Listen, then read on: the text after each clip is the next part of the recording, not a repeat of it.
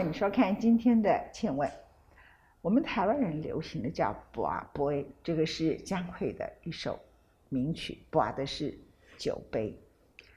可是随着我必须要说，文化水平、文明水平跟世界的各种接轨，台湾的生活，你要求那个品质的品味在提高，有一样东西它开始改变。这种很特殊的烘焙咖啡文化，我们今天现场访问的几位，它不只是最好的烘焙咖啡文化的台湾的精品店，甚至还有世界冠军顶级的。所以今天我们的把杯把的已经不是那个喝酒银松阁北投的那个酒杯，而是世界顶级的咖啡。我们介绍三位来宾，第一位是王策，Hello，Hello，你好，我是王策，我是二零一七年的世界冠军。在哪里比赛？我当年在布达佩斯。布达佩斯。对，我们每一年的比赛都会在不同的国家跟城市，然后正好我的二零一七那一届在布达佩斯。哦，那奥匈帝国很美的地方，这样子啊，非常的漂亮，布达佩斯。OK，那那一代。我知道出了好几个什么保加利亚什么，好几年的世界冠军咖啡都是从那里出来的。理由是什么？我很好奇，因为是因为维也纳的奥匈帝国的这种匈牙利的这种背景呢？贝多芬的遗传呢？我也没听过贝多芬他们喝咖啡啊。因为真正的咖啡产地都是在南美啊，在其他地方嘛。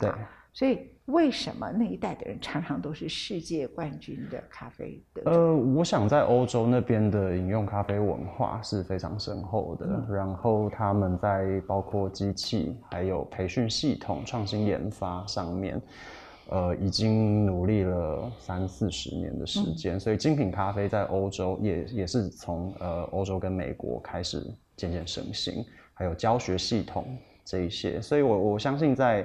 前期的时候，应该欧洲引领的呃这个第三波精品咖啡浪潮是非常呃得以得以传承下去的。嗯嗯，那你不太了解为什么会在东欧或者维也纳、中欧这一带是？据据我所知啦，在我的认识里面，其实像希腊。这样子的地方是非常厉害的，希腊也很厉害。嗯，对，这个是很多人会不知道的，大家会觉得意大利很厉害，可是其实希腊的咖啡非常厉害。这跟帅哥有关，所以那个地方越快乐的人越慢活。越跟咖啡有关，我觉得有可能跟 lifestyle 还有他们面对咖啡的态度，可能也有相对关系。那亚洲在这方面最强的好像是日本吧？是不是？我觉得台湾其实很厉害。台湾现在已经后起之秀。台湾现在非常厉害，以冠军的奖杯数的话，我们不输给日本，已经不输了嘛，对不对？那第二位我们的来宾是谢永祥，OK，谢永祥呢，他走的路线呢就是教教学方面的，你开了一个引路咖啡。重点是教室，对，而且教的是从烘焙一路到手冲咖啡，手冲咖啡哈。那我们的陈浩仁，OK，您的叫做储值咖啡。我们知道哈，理财有储值，是是是，咖啡也有储值，就说你们其实在创造另外一种文化。有时候人的生活要慢一点点，慢一点点，然后。你觉得喝一个？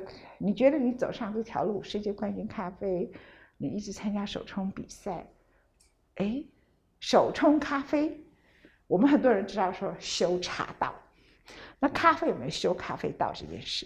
哦，其实我觉得咖啡跟茶艺是有异曲同工之妙的，只是我们现在在做咖啡的时候，我们会希望有一些系统性的呃支持。呃，例如说有效的教学系统，因为呃，像如果是一个老师傅，他的手艺一定是非常好的。嗯。可是这样子的一间咖啡馆，客人会挑师傅，客人会说啊，不是他冲的，我不喜欢。对。那像我们现在在开，尤其是我是呃冠军咖啡师的时候，我的教学就会变得格外重要，因为我会需要整个团队，他都具有相当的技术，不能说当然，因为我毕竟是。比赛选手，所以训练的强度跟大家还是不太一样。但是我会需要我的团队具有相当的技术去出品一杯我也认可的咖啡，然后还有优良的风味给我的客人。所以我觉得，虽然它是一个非常浪漫的文化包装，但实际上我们在背后是需要有一些呃，它跟工匠一样，对职人工匠的精神，对对对，就是一丝不苟，对然后每个东西都水的温度，然后当天水的纯度，对。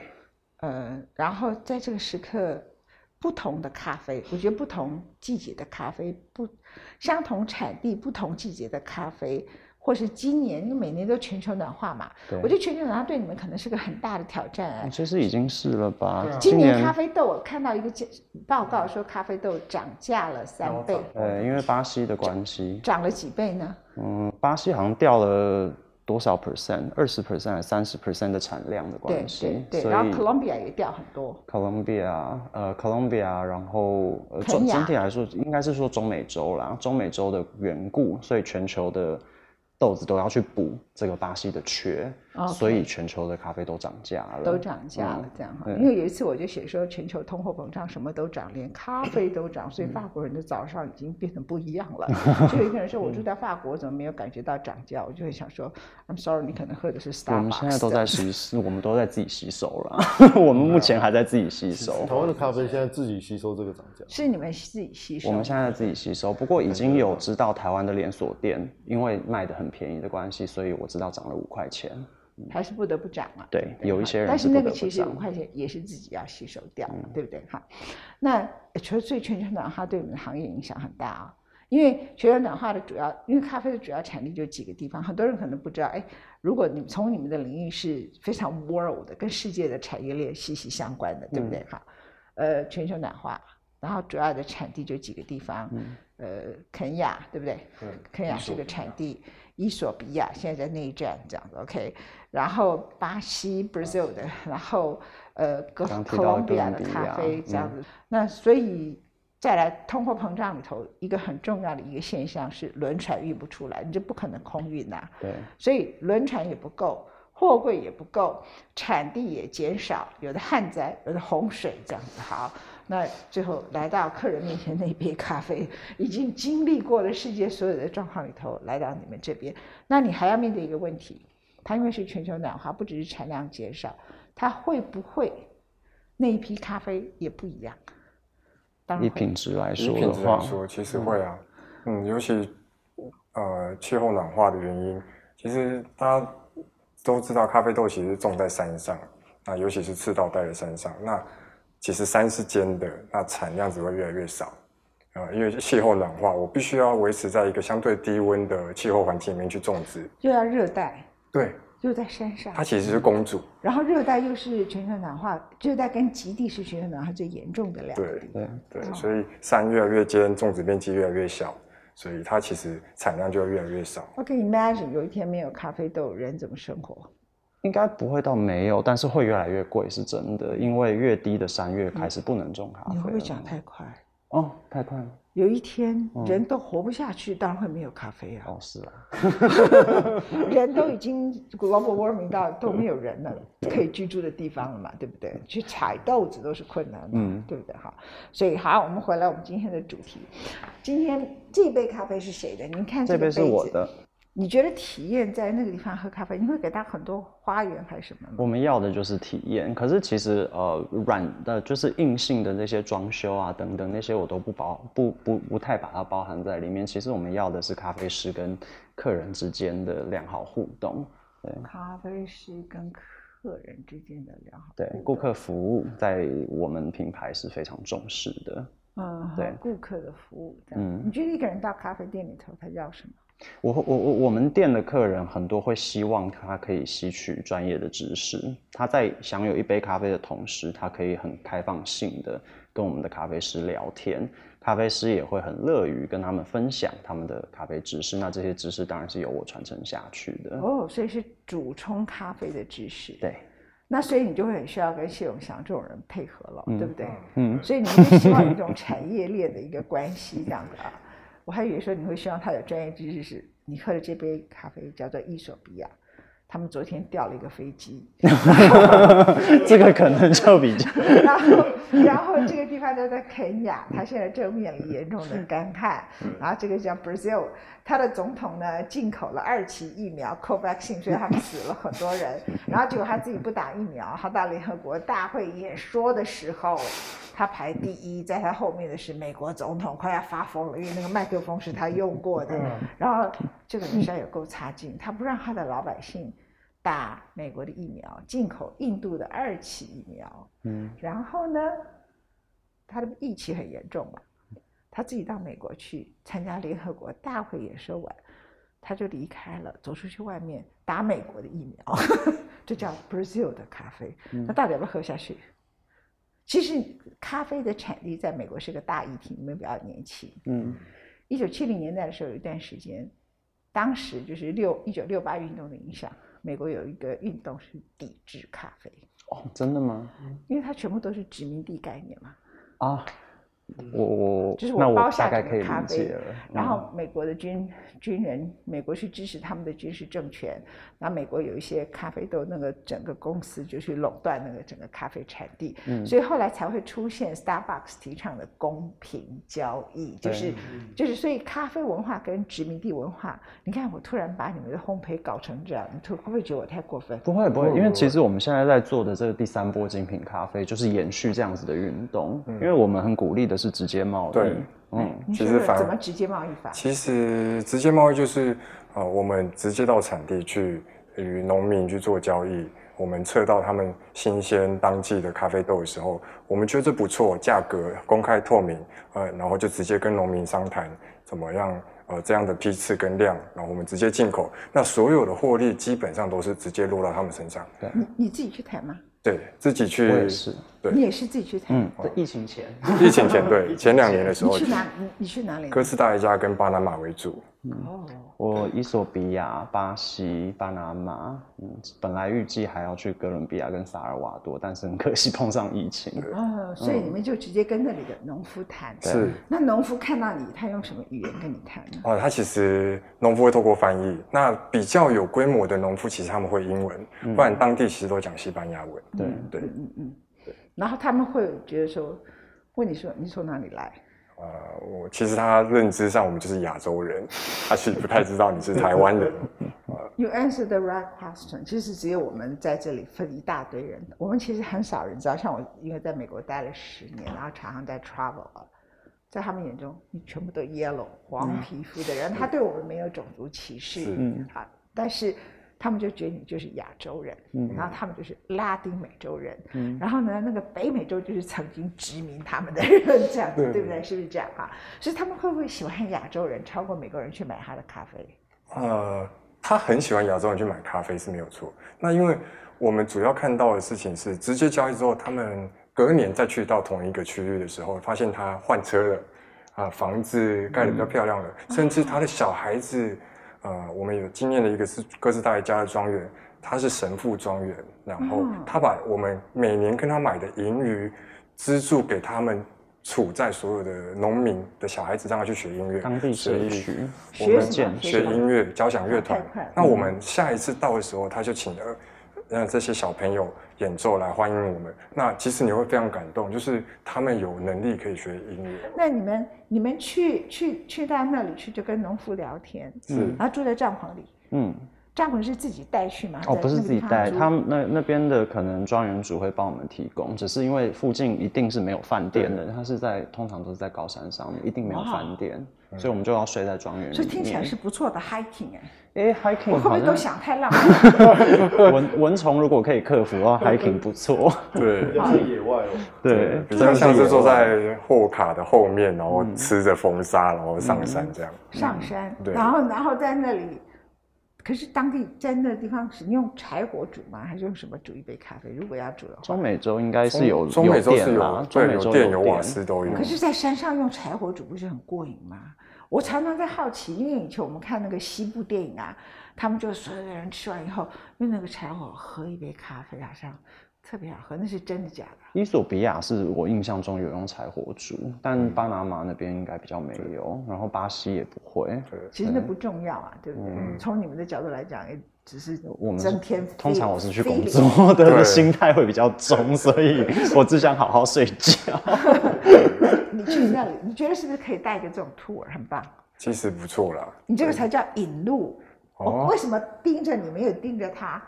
因为想有你的咖啡店叫什么名字？对，引路咖啡，嗯，那就是带他们去，对，对，跟他们说睡帐篷，引着他们的路，知道咖啡是什么产地，然后这几年减少多少量，然后这里的人是怎么种植，咖啡是怎么出来的，嗯。然后大家在现场就学习，那你就在现场教他们怎么烘焙干什么的，嗯。然后大家又从那个山上体会那种生活下来，可以。但其实背后有一个非常重要、非常现实的东西，其实就是就是呃下单的订订单的数量啊、因为其实我们去到那边的成本是非常高的，嗯呃，那其实呃在我们的消费族群里面，其实有蛮多想要跟着去的。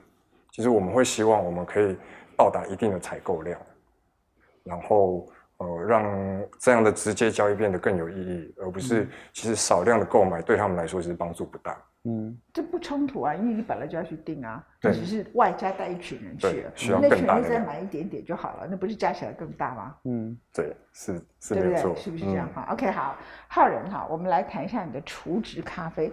我们大家只提到什么 credit card 储值，什么信什么东西储值，没有听过咖啡储值啊。但是你很聪明的，就是台湾人以前就说，你现在都是这样买十送一，买十送二，你这个就是这个概念了，对不对？是是，其实寄台湾台湾厨子比较少听，但寄杯很常听到。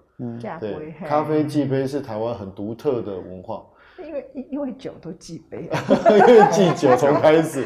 对，对，后来我就我去了解那个整个忌杯的那个结构，我发现说这个很聪明，因为台湾人喜欢礼尚往来。我今天跟你买十杯，一次买十杯啊，我请你喝了两杯，是对很多开店的老板觉得这是一种礼礼貌了。那那我那个时候的想法是说，如果但是因为像像我很喜欢他们的咖啡，那但是如果说我今天在一家店单一家店，我就要寄个一千两千块的时候，其实对很多的上班族来讲，他可能不愿意这样子花费，因为他不确定他下一次再来什么时候。可是如果说我们把很多的咖啡馆、很多的职人咖啡集合起来，哎，那让他今天在这一家店寄杯，他可能下一次也可以到另外一家店喝。所以你的店是加盟的，对不对？呃，也不是加盟，我们比较像联盟的方式。我联盟。我我我我很喜欢用一个比喻，我觉得我呃，我很喜欢用欧盟来比喻我现在做的事情。哦，所以你是男的梅克尔。啊，没有没有没有没有，为为什么？因为我去我去看了欧盟的历史，他当年还是为了苏联，为了那个那个强对抗强权之后，所以他们把大家集合起来嘛。那集合起来的目的，其实真的就是为了对抗这些比较更更强更强势的国家这样。那其实台湾有一个现象，就是台湾的咖啡师真的技术而且味道非常好。我记得我有一次，我为什么想做这件事？有一次我我喝到一杯西西里咖啡，不知道文倩姐有没有喝过？就是咖啡里面加柠柠檬对，然后会有一些柠檬的奶泡。我喝到那个瞬间，我说这是咖啡吗？是因为我的狗就叫西西里岛。好，那我喝到这杯咖啡的时候，我就问他说这是这是什么咖啡？他说叫西西里咖啡，是我第一次喝到。那我喝到的时候，那我说平常我怎么我我就我当然我就跟他聊起来，我说哎、西西里有出这个咖啡吗？他说没有，他说这个是台湾原创，这个名字是台湾的原创。结果呢，我回头问我的同事的时候，你们有没有喝过西西里？他说有，我去超商喝过。嗯，哇，我就赶去去我们我们公司附近那个超商，我一样喝了一下它的西西里，天哪，差太多了。对，但味道真的差太多了。那可是我我就会觉得很感慨，为什么？因为这个这个咖啡来自于台湾的咖啡师的创意，可是这个舞台不在这些咖啡师的身上，连最后的那个收入也不在他身上，可能在超商，在其他的咖啡的连锁里面。所以我就想要做一件事情，我能不能把大家的力量一起结合起来，变成一个联盟？而这个联盟，我们就会开始去争取客户，我们开始去争取不同的企业的合作。所以我曾经有过一个观念，在一家店里头，反正因为一些机缘，我就说你把它改成储值咖啡。于是那时候我就意思是说，我可以让经过的人，他是一个破产的人，他是一个流浪汉，或者他是一个呃扫地的，一大早来大清早扫地的人，你就把它放在门口，他可以，他可能不好意思进咖啡店喝，可是他可以拿一杯咖啡就走，他也可以进来喝哈。那他那一杯咖啡，就我寄在你那里，是我送他的咖啡，我就是买十杯，可是我有两杯是送给他们的，哎，这也不错哈。真不错，真不错。所以我觉得这会变社会运动，这可以变成一种不需要运动，我听到运动就很害怕，运动就很变质，你懂意思吗？梅克尔教我一件事情：这个世界越无聊越好，踏踏实实做事就好。你觉得嘞？我们小时候追求运动，运动，运动，后来发现，像我最近运动就运动到心律不整这样子，所以、嗯、不要过度运动。你觉得？陈静姐，你刚才讲，你刚刚讲的时候，我想到，你知道，在疫情期间哦，嗯在信义区有被发展出类似的一个活动叫做信义 A 餐。啊，那因为在疫情的之中间，很多人可能工作都没了，所以呢，突然有一个人在社团里面发起说，我的店可以供每天可以供应五个五个便当，啊啊！你只要来拿，不用不用不好意思，你就说你要拿信义 A 餐。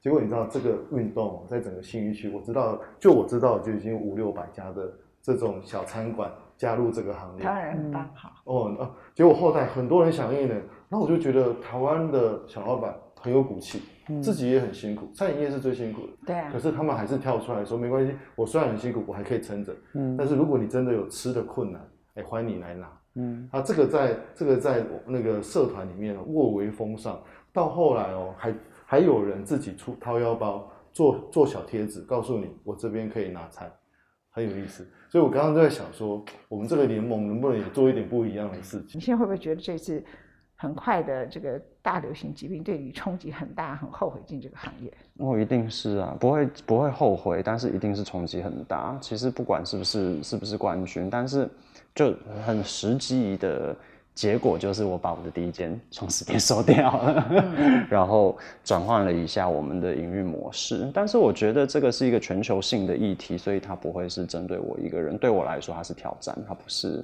它不是麻烦，因为。每个人都是一样的，我们都有、都都需要去面对这个疫情对我们自己造成的冲击。让我教你两件事情。好我们现在面临两种通货膨胀，嗯第一种是因为大流行疾病带来的，嗯好，就物价带来越来越贵，供应链嘛，对不对？对好你没有轮船，没有工人，没有什么什么。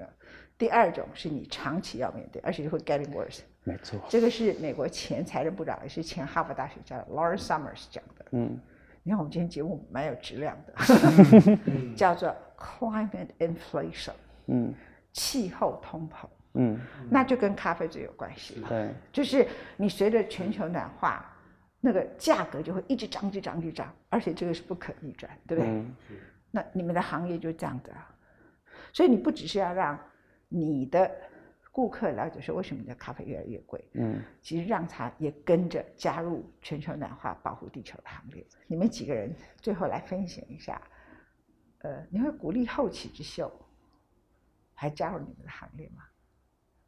咖啡吗？嗯，当然了，你们三个都搞咖啡的啊，我觉得咖啡超有前景的。为什么？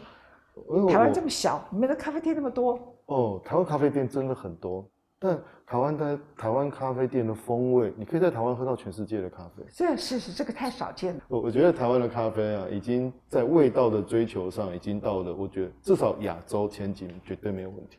对，我们不敢讲第一啊，因为第一要他们来说。嗯但是我自己知道的是，台湾你可以到喝到世界各种不同的咖啡，而且台湾我觉得还有一个特色，我觉得接下来的发展，它会让咖啡跟各种不同的食材有更多的组合。没有错，茶道过去会成为一个风风行，是因为它不只是茶，它到后来就成了一种修为，嗯然后一是种呃，好像你喝的时候，它的器皿本身，你就要买最好的器皿，然后它本身就代表一个职人的精神。是什么时候我们可以跟着谢永祥，然后呢，由陈浩仁号召全台湾的咖啡联盟，然后一方面引入到去看那些最艰困的地方，它的咖啡豆怎么生产，也学习自己怎么冲泡咖啡，appreciate 一杯咖啡在你桌上它的困难。然后呢，跟着我们的世界冠军王策了解冲泡一杯咖啡，你个人的修为、你的耐心，然后最后我们把这个爱心变成一个储值然后分配给那些永远喝不起咖啡的人想起来就是好像一个 alice wonderland 对不对？好吧三位加油哈谢谢。谢谢谢谢谢谢谢谢。谢谢。